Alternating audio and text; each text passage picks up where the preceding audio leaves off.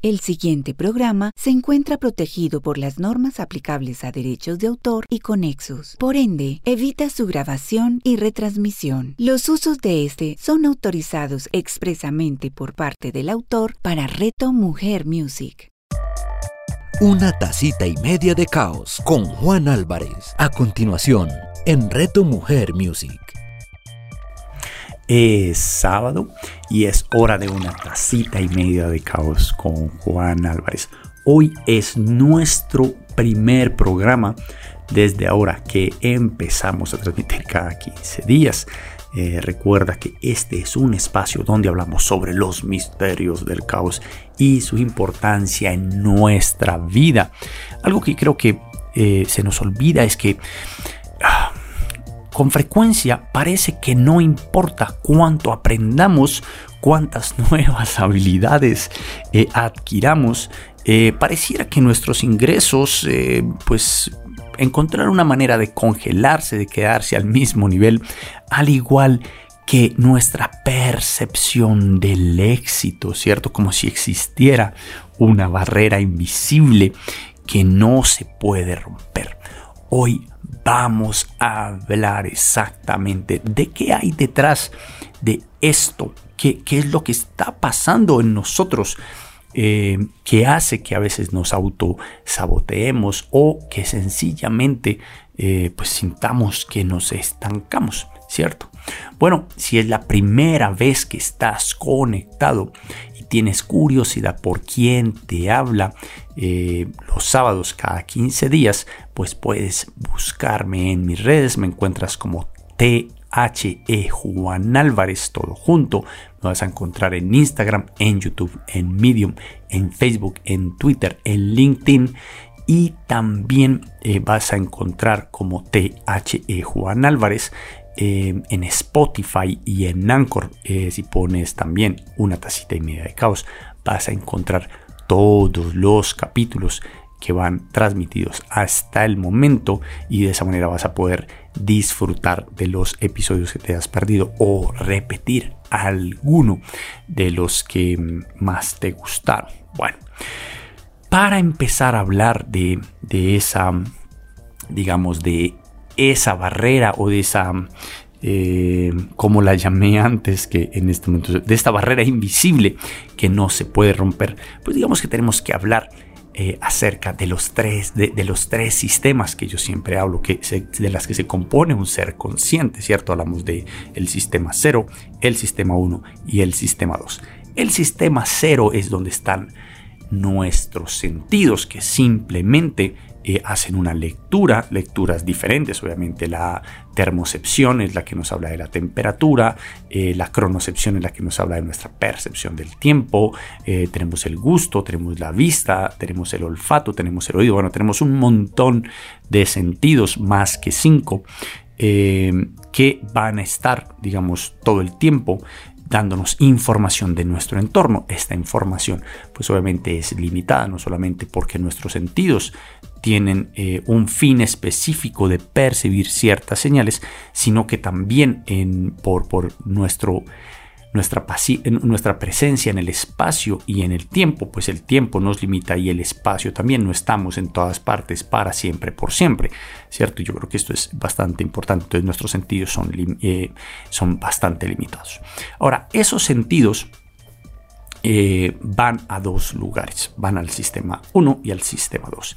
El sistema 1 es el encargado de todas las cosas que nosotros eh, como seres vivos ya hemos automatizado porque son importantes eh, y no queremos tener que estar pensando todo el tiempo en que tenemos que hacer esto porque sencillamente podría poner nuestra vida en riesgo, ¿cierto? Por ejemplo, si tuviéramos que respirar conscientemente o dar un paso conscientemente, pues digamos que nuestros días serían realmente largos y un poquito aburridores. Imagínense uno, no me puedo a respirar y ahora tengo que dar un paso, dos pasos, respirar de nuevo. O sea, ustedes entienden, hay un montón de cosas que nuestro sistema 1 ya ha, ya, ya ha automatizado porque es necesario. Por ejemplo, las emociones también son acciones que los sistemas han automatizado y esto hemos hablado muchas veces. Eh, pareciera que los primeros seres eh, a los que podemos leer digamos, una preexistencia de emociones son los peces eh, y de ahí para arriba, digamos que todos los animales han automatizado algún tipo de emoción porque pensamos que es importante. Ahora, siempre digo lo mismo, me parece muy bonito que en algún momento eh, enamorarse, amar, eh, sean cosas que hemos automatizado porque la naturaleza piensa que es importante. Esto me parece que es muy bonito. Bueno, entonces en el sistema 1 están todas las cosas que hemos automatizado. Por ejemplo, no solamente las emociones y respirar y todas las partes fisiológicas, sino también en algún momento aprendimos a amarrarnos los cordones eh, y fue bastante difícil. Ahora yo no recuerdo la última vez que amarré los cordones, estoy seguro que eso también les pasa a ustedes. Hay cosas que hemos hecho tantas veces y las hacemos tan bien que nuestro sistema ya los hace automáticamente sin pensar, no importa qué tan complejo sea lo que estemos haciendo, si ya lo dominamos, lo automatizamos y dejamos de pensar en eso. Y en el sistema 3, que es el sistema, digamos que más cuesta energéticamente, porque también digamos que eh, una de las cosas de eh, la importancia del sistema 1 es que todo lo que ya está automatizado no consume mucha energía para nosotros porque lo hacemos de manera inconsciente. Ahora, el sistema 2, que es donde está, se supone está la conciencia, es el que siempre nos va a preguntar esto para qué eh, es esto, cómo lo hago, esto para qué sirve. Y es en este donde vamos a encontrar una gran dificultad de aprendizaje. Ahora, después de que lo aprendamos y lo, dominemos, pasa del sistema 1, eh, del sistema 2 al sistema 1. O sea, pasa de ser eh, unas acciones conscientes que nos cuestan trabajo y energía a ser algo que dominamos, que ya hacemos automáticamente e inconsciente y no nos cuesta. Entonces digamos que por, por ese lado tenemos eh, tres sistemas que nos permiten funcionar y seguir vivos y estar aprendiendo cosas que en realidad necesitamos y automatizando cosas que en algún momento nos van a salvar la vida, ¿cierto? Por otro lado, tenemos, em, digamos, tenemos el, sistema nervioso que tiene que ver un poquito más con los sentidos, eh, que está programado para buscar la confortabilidad. Eh, digamos que es el, el, que ha creado esta sensación de una zona de confort. Ahora, una zona de confort no siempre tiene que ser confortable. Una zona de confort simplemente para nuestro organismo tiene que ser conocida. Conocemos las reglas, sabemos cómo funciona, sabemos qué consecuencias tienen, qué premios, qué castigos nos van a dar. Y como conocemos estas reglas, sentimos, nos sentimos eh, en control, sentimos que entendemos todo lo que pasa y por lo tanto eh, digamos que somos atraídos a esa conformidad que es un poco extraña porque digamos que si estás acostumbrado a tener relaciones tóxicas pues te vas a sentir aunque te sientas mal te vas a sentir confortable a un nivel de tu sistema nervioso en un en una relación tóxica ¿cierto? Por otro lado, tenemos nuestra esencia o, podríamos decir nuestra conciencia, que sería el sistema 2, eh, que siempre está buscando crecimiento, por eso eh, le gusta aprender. En mi caso, por ejemplo, mi esposa se ha dado cuenta que para mí aprender es extremadamente doloroso, pero no soy capaz de dejarlo de hacer. Y cuando me encuentro con tareas que me cuestan mucho aprenderlas, me da mal genio. Ahora, ese mal genio se me quita en el momento en el que soy capaz de hacer las cosas y no es un mal genio con, con alguien en particular, es un mal genio con mí mismo porque me está costando mucho aprender algo. Entonces miren que eh, esta parte de nuestra, de que nuestro, nuestros sentidos estén buscando em, eh, una zona de confort, me sienta seguro, y nuestra conciencia nuestra esencia está buscando crecer y ese crecimiento nos hace sentir incómodos, pues son dos fuerzas que tenemos que aprender a balancear, a tener, digamos, en, en, jaque, si lo decimos así. Eh, eso quiere decir que tenemos e, esas dos fuerzas, serían qué tan cómoda siento que es mi vida, ¿cierto? y, no cómoda en que me guste, sino que yo entiendo las reglas. Eh, y por otro lado, en, al otro lado de la balanza, si esto fuera una balanza, está el llamado de nuestro potencial. Yo sé que puedo ser mucho más. Yo sé que puedo lograr muchas más cosas. Puedo, sé que yo puedo hacer más de lo que estoy haciendo ahora. Ahora, esto, ah, viene, digamos, la, parte que, que, a mí me cuesta a veces explicar porque aquí no estamos buscando culpables, ni estamos buscando disculpas, ni estamos buscando darte un argumento para decir, ay, es que como a mí me pasó eso chiquito, entonces yo soy así. De eso no se trata. Eh, se trata de que pues vamos a dibujar algunas dificultades que tenemos y cuando encontramos digamos una dificultad eh, pues lo que tenemos que aprender a saber es si a mí me cuesta más leer pues tengo que lo que tengo que hacer no es evitar leer sino esforzarme más a leer lo mismo que si me cuesta un poco las matemáticas yo no puedo usar como eh, como excusa, no es que yo soy malo en matemáticas, sino que ya sé que ese es mi, mi, talón de Aquiles eh, y por lo tanto, em, pues tengo que esforzarme más. Ahora me pregunto si el talón de Aquiles de Aquiles era su talón o simplemente era otra metáfora. Ahora, eso eh, será de pronto alguna pregunta muy compleja para otro programa. olvidemos que dije eso. Bueno, cuando estamos pequeños, em, y, esto lo he hablado muchas veces cuando hablo de, hipnosis eh, regresiva o de hipnosis sanadora. Es eh, cuando estamos pequeños no tenemos las herramientas suficientes para eh, dar contexto a las cosas que nos pasan todo el tiempo. así que simplemente les damos una interpretación que a veces no necesariamente debe ser del todo cierta, simplemente tiene que darle sentido a lo que está pasando. Eh, y digamos que en algún momento voy a ser un, digamos, una persona moderna, digamos que en este momento hay un padre eh, o una madre que está en el, en el centro comercial con sus hijos eh, y digamos que mientras está haciendo las compras y haciendo equilibrio económico para, para, poder comer, tener pasajes, tener, bueno, todo, mantener el presupuesto intacto. Eh, también está pensando en que hay deudas de tarjetas de créditos, que estoy moroso, la pelea con mi pareja, un montón de otras frustraciones. Eh, y digamos que fuera de eso, pues tienes que interactuar con un niño.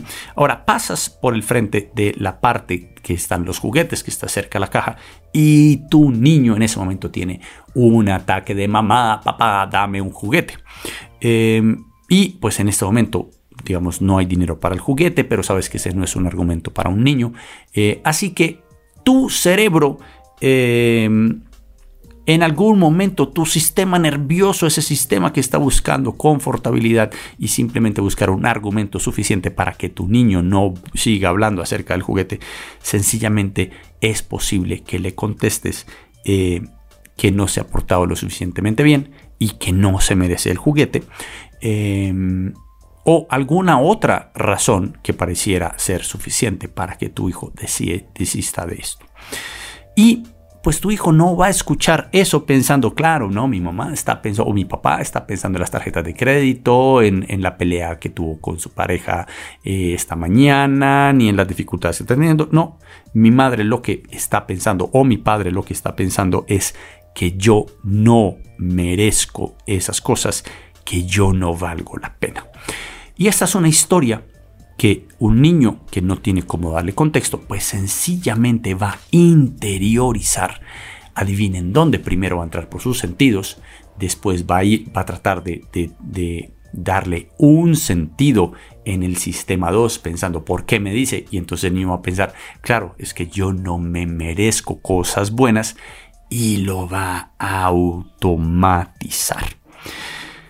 Y esto es realmente problemático porque digamos que, y, como les digo, no estoy diciendo que los papás y las mamás sean personas malas, estoy hablando es de cosas que a todos nosotros nos toca en algún momento sentarnos a pensar y trabajar, porque a todos nos pasó.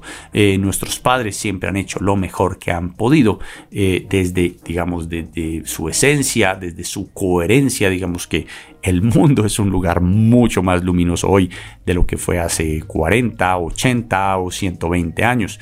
Eh, y yo creo que es, realmente importante tener eso en cuenta. Nuestros padres con las herramientas que tenían trataron de hacer lo mejor que podían eh, para nosotros o por nosotros.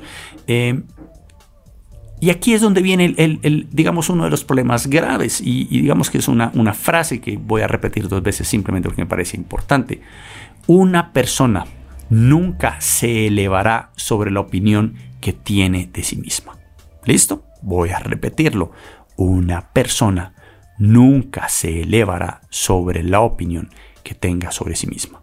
O sea, si yo soy una persona que aprendí una mala opinión de mí mismo o que de alguna manera mis sentidos y mi conciencia tuvieron que darle de alguna manera un, un contexto que terminó siendo igual de yo no valgo la pena, yo no tengo el suficiente valor, yo no me merezco cosas buenas, pues sencillamente eh, esa persona nunca va a ser capaz de elevarse de esa creencia hasta el momento en que sea capaz de desarmar o de transformar esa creencia. Ahora, Muchas personas dirán, sí, pero es que ya somos adultos. dale, eh, es una, un buen argumento. Como adultos ya podemos tomar otro tipo de, caminos, otro tipo de aprendizajes. Podemos, por ejemplo, buscar eh, un coach o una persona que nos ayuda a identificar esas creencias limitantes.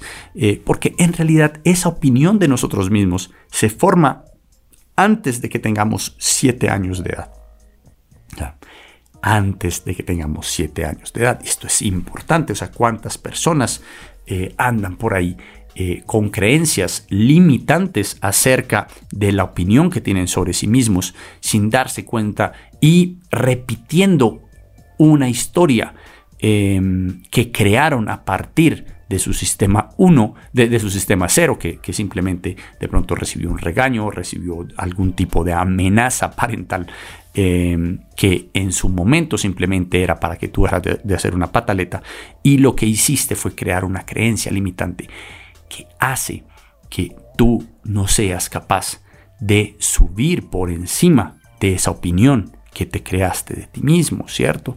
Eh, fuera de eso, digamos que esa opinión, y esta es, digamos, la parte eh, más compleja de manejar, porque aquí vienen un montón de culpas, vienen un montón de conflictos y, esta no es la intención de este programa. La intención de este programa es simplemente, mira que hay una alerta, de pronto deberías sanar estas cosas, ¿cierto? Esa opinión que formamos nosotros mismos de nosotros mismos antes de los siete años, generalmente lo hacemos a través de los momentos donde recibimos o no recibimos amor de las personas eh, que nosotros amábamos entonces o, sentíamos cierta cercanía a las personas que estaban en nuestro entorno. Y esto es realmente importante, ¿cierto? La importancia de nuestro entorno en lo que termina siendo nuestra vida.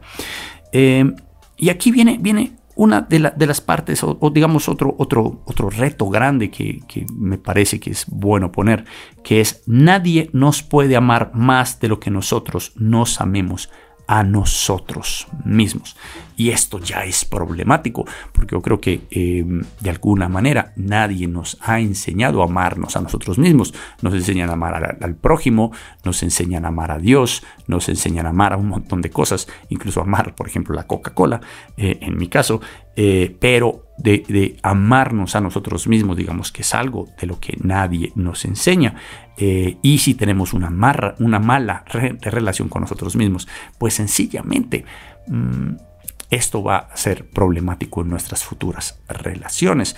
Parte, muchos, muchos de los problemas de salud mental que tenemos en este momento es exactamente esa parte de que no sabemos cómo manejarnos a nosotros mismos con nosotros mismos, esos momentos de mm, silencio, de aislamiento, donde de verdad tengo que sentarme a hablar conmigo mismo, eh, pueden ser realmente difícil para personas que no hayan de alguna manera recibido algún tipo eh, de, de, guianza para, mm, para saber exactamente eh, distinguir, por ejemplo, entre entre esa voz que me habla a mí mismo, que cree ser yo, pero que no soy yo, y esa, esa otra esencia que sí termino siendo yo, ¿cierto? Y esto yo creo que es realmente importante. Ahora, dicho esto, voy a dar un pequeño salto, obviamente, como es común en estos programas, eh, y me gustaría llevar la atención un poco a esta parte de que somos animales de hábitos. ¿cierto? Esto, esto yo creo que todo lo tenemos bastante claro, ¿cierto? Nuestros cuerpos. Em, esta, esta, parte que yo les decía al principio acerca del sistema nervioso que siempre está buscando la confortabilidad, pues también se traduce en esa parte que nuestros cuerpos se adaptan a nuestras decisiones. Si yo estoy acostumbrado a tomar malas decisiones, a vivir en una mala economía, a vivir en malas relaciones, adivinen que nuestro cuerpo está programado ya que entiende esa relación, ese tipo de relaciones, ese tipo eh, de condiciones, pues sencillamente se va a sentir cómodo y no va a buscar una cosa diferente. Eh, no recuerdo qué autor es el que me impactó mucho alguna vez que leí su, libro eh, que decía, tenemos la vida que nos aguantamos y digamos que esto también tiene que ver, digamos, los hábitos, a pesar de que son difíciles de romper, se pueden romper y no los rompemos hasta el momento en que decimos no me aguanto más esto y tiras y mandas todo esto eh, para un lugar que seguramente huele un poco mal. Ahora, nuestro cuerpo, voy a repetir esto, nuestro cuerpo se adapta a nuestras decisiones, sean buenas o sean malas. Por ejemplo, comer bien. Si yo como bien y me adapto a comer bien, pues tengo un buen hábito y seguramente va a ser más saludable, voy a vivir más años. Pero si por el contrario me acostumbro a comer mal, me, me, acostumbro a estar en malas compañías, seguramente eh, esto va a tener, me, voy a acostumbrar sencillamente a esto y esto va a tener un impacto negativo en mi vida, ¿cierto? Em, un hábito generalmente termina siendo eh, cuando nosotros automatizamos decisiones inconscientes constantemente, ¿cierto? Entonces, como yo en algún momento, como a mí en algún momento me gustaron mucho las papas fritas, eh, y me causaron que me sentía mejor, de alguna porque estaban calienticas en un día frío, me sentí confortado por unas papas fritas, pues de ahí en adelante solo pido papas fritas, papas a la francesa y eh, pues 20 años después pues tengo problemas en el corazón, estoy, no, mi cuerpo no está eh, tan chimbita como estaba antes, no está tan bonito como acostumbraba, no me siento tan atractivo, bueno, esto tiene un montón de consecuencias y esto al final se termina, termina siendo un hábito, incluso vas a pedir papas a la francesa cuando no quieres papas a la francesa, ¿cierto? No digo que no pidas papas a la francesa, despídelas cuando en realidad las quieres. Y, al final, eh, pues todas estas decisiones que vamos automatizando de una manera inconsciente y que las hacemos eh, repetitivas, pues terminan siendo un hábito y terminan llevándonos a un lugar donde nos sentimos que vivimos dormidos o, que eh, dormimos viviendo, no sé cómo ponerlo. sencillamente hay un montón, por ejemplo, yo siempre pongo el, el ejemplo de, eh, cuando tú vas en el coche y es un domingo y en la mitad del camino para donde vas te das cuenta yo por qué voy para mi trabajo si yo voy para otro lado es porque tu sistema eh, el, tu sistema 1 donde está todo automatizado pues está acostumbrado a que cuando tú sales en el carro por la mañana vas a hacer tu trabajo y como no estás consciente eh, pero vas manejando bien, vas haciendo las cosas bien, sencillamente no eras consciente para dónde ibas y esto es, digamos, e-, esos momentos donde eh, los hábitos empiezan a tomar control sobre nuestra vida.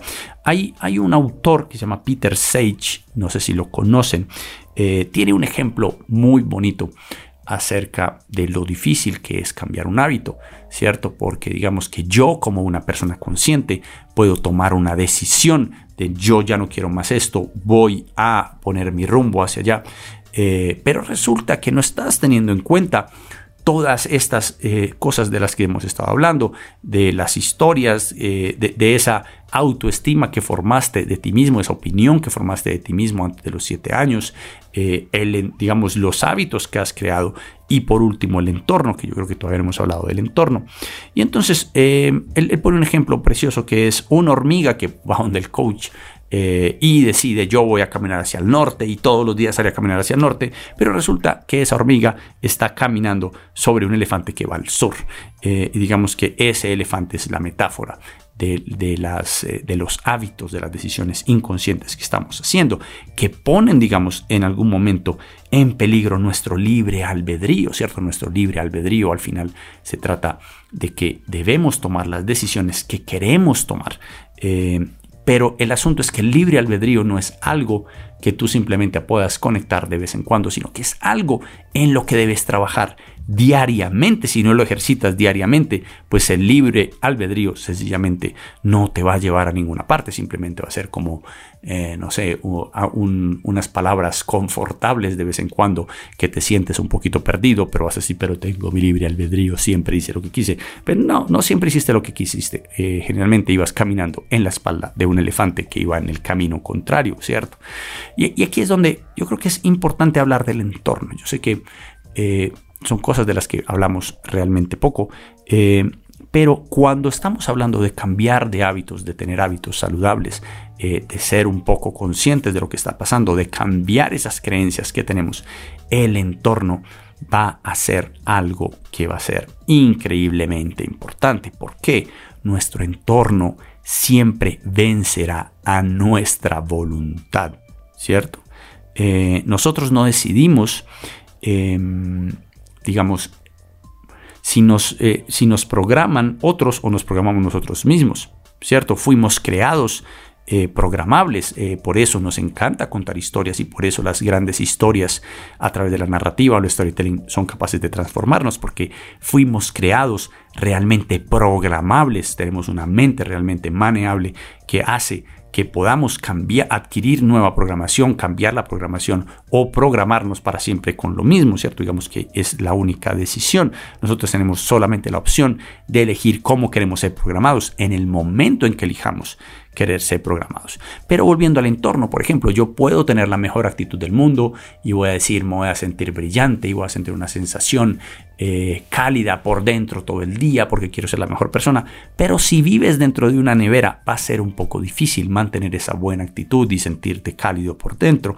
Eh, lo mismo si, si vives con alguien que te destruye la autoestima todo el alguien que te está contando, eh, que, te está hablando del poco valor que tú tienes para ella, del poco valor que tú tienes eh, para el resto del mundo, ¿cierto? Alguien que te recuerda que no eres lo suficientemente bueno, que te está todo el tiempo diciendo un montón de cosas que incluso de pronto tú ya te dices en tu cabeza porque aprendiste eso de niño. Em, y esto pues va a tener un impacto increíble en tus opciones de cambiar tu programación, de mejorar tu vida y de de verdad de romper esa barrera invisible eh, que pareciera que no se puede romper, ¿cierto? Eh, que esto lo empezamos eh, haciendo, digamos, esta, esta reflexión de que con frecuencia parece que no importa cuánto aprendamos, y cuántas nuevas habilidades adquiramos, mm, nuestros ingresos, nuestro éxito, nuestro desarrollo parece estar limitado por una barrera invisible. Y esa barrera invisible en muchos casos puede ser no solamente una creencia que, estamos nosotros, que tenemos por dentro y que estamos tratando de cambiar, sino nuestro entorno, ¿cierto? Eh, recuerden que nuestro entorno siempre vencerá nuestra voluntad. Y si en algún momento no somos capaces de romper con ese entorno, pues sencillamente, eh, por más que nos esforcemos, es posible que el entorno gane. No, no es posible. Siempre gana el entorno, ¿cierto? Si tú tienes malas amistades, pues generalmente vas a terminar un poco en problemas. Eh, si tú tienes, no sé, eh, cinco amigos que se dedican, no sé, a no sé, a fumar psicotrópicos, sean buenos o sean malos, eso se los dejo, ese juicio se los dejo a todos ustedes, eh, pero estoy seguro que tú prontamente vas a ser el sexto amigo que, que consume psicotrópicos.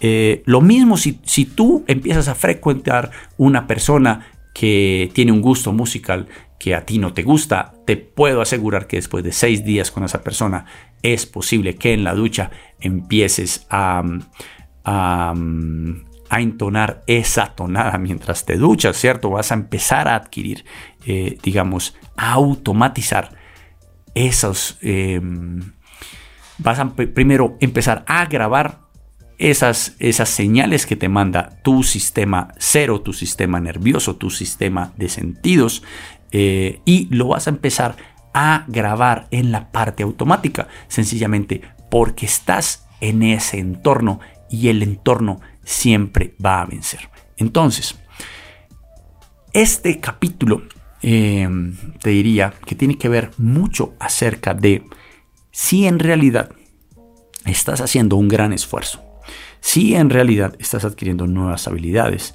estás em, adquiriendo nuevo conocimiento, te estás esforzando por cambiar cosas en tu vida para que tu ingreso cambie, para que, em, digamos, tu percepción del éxito em, de verdad eh, sea capaz de reflejar todo ese trabajo que estás haciendo, pues en realidad la barrera no, seguramente no es invisible. Si tú en realidad estás en este momento buscando eh, cambiar tus creencias, estás buscando em, cambiar esa memoria que tienes, esa percepción que tienes de ti mismo, subir tu autoestima, estás haciendo todo lo correcto y sientes que estás estancado y que hay una barrera invisible, pues posiblemente sea tu entorno.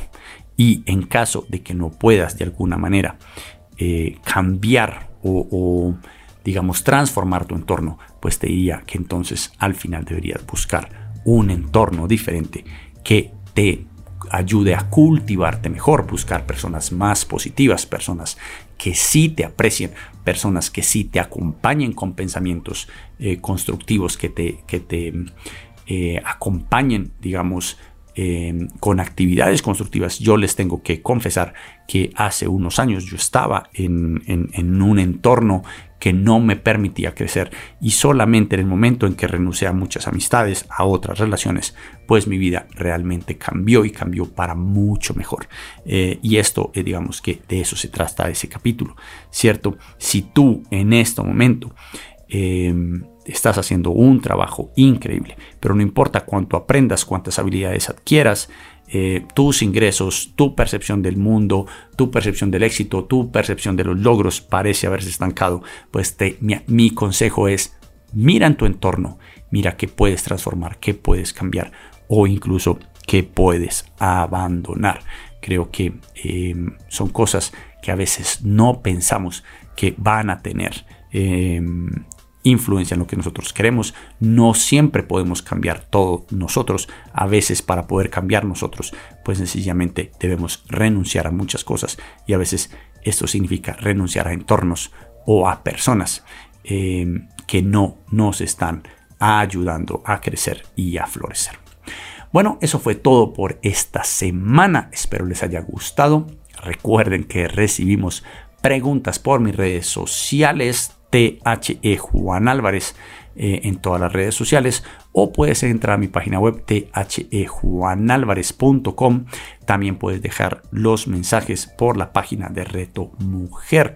También recuerda que si quieres participar de mis talleres, de mis charlas de narrativa, creatividad o pensamiento disruptivo, pues simplemente entras a mi sitio web, vas a encontrar una pestaña donde dice registrarte, te registras y cuando retomemos eh, algunos de los eventos, pues te estaré mandando la información. Bueno, nos vemos dentro de 15 días a las 11 a.m. en una tacita y media de caos con Juan Álvarez. Una tacita y media de caos con Juan Álvarez. Escúchalo de nuevo en 15 días, solo en Reto Mujer Music.